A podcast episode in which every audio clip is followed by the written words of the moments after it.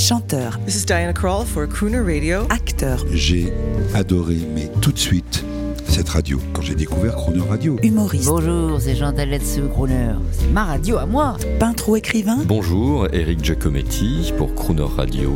ils viennent en amis nous parler de leur actualité et nous raconter leur passion musicale. Crooner and Friends. 8h15, 18h15 sur Croner Radio. Cette semaine, sur Croner Radio, nous retrouvons le grand producteur, musicien, arrangeur et chef d'orchestre américain, Quincy Jones. Quincy Jones, merci tout d'abord de parler toute cette semaine de la grande musique populaire internationale sur Croner Radio. De Frank Sinatra à Michael Jackson, vous avez produit, orchestré, dirigé les plus grands.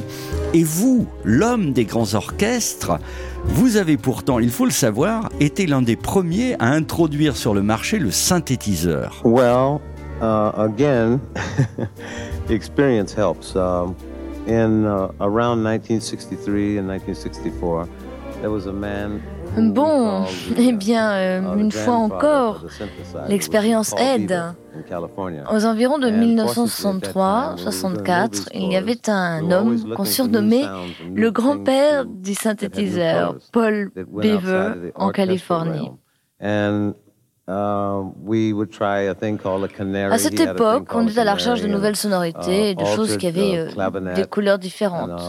uh, Alors uh, on essayait uh, euh. La clavinette, day he says, "I have a new thing I le. York called Et un jour, Beaver dit, Why don't you try that?" And I J'ai un nouveau truc, je l'ai eu à New York. Et euh, ça s'appelle un synthétiseur, alors pourquoi est-ce que vous ne l'essayez pas? Uh, Et "What je l'ai utilisé have?" le He said, "The premier. synthesizer." J'étais le premier à said, "I utiliser le synthétiseur already." et je ne savais "You pas don't understand." vraiment comment ça marchait. Et je suis retourné voir. Paul et je lui ai dit euh, Qu'est-ce que vous avez d'autre? Alors il a répondu Mais j'ai un synthétiseur. Of Mais lui ai-je répondu Je l'ai déjà 30 utilisé. Il m'a dit Vous n'avez rien compris. Et il a commencé à nous parler du synthétiseur. Et moi j'ai regardé la machine et je me suis dit the non, vraiment, ça ne remplacera jamais le son de 30 violons ou celui d'un trompettiste.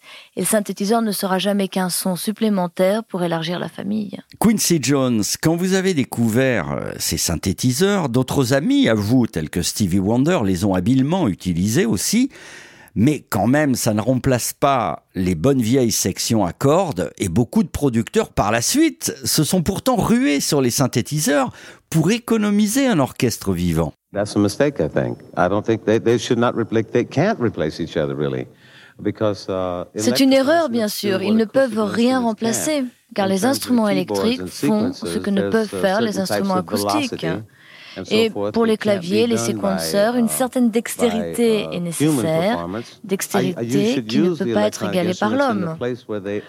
J'utilise l'électronique uniquement là où elle doit être utilisée et non pas à la place des instruments acoustiques car on ne peut ôter sa dimension humaine à la musique.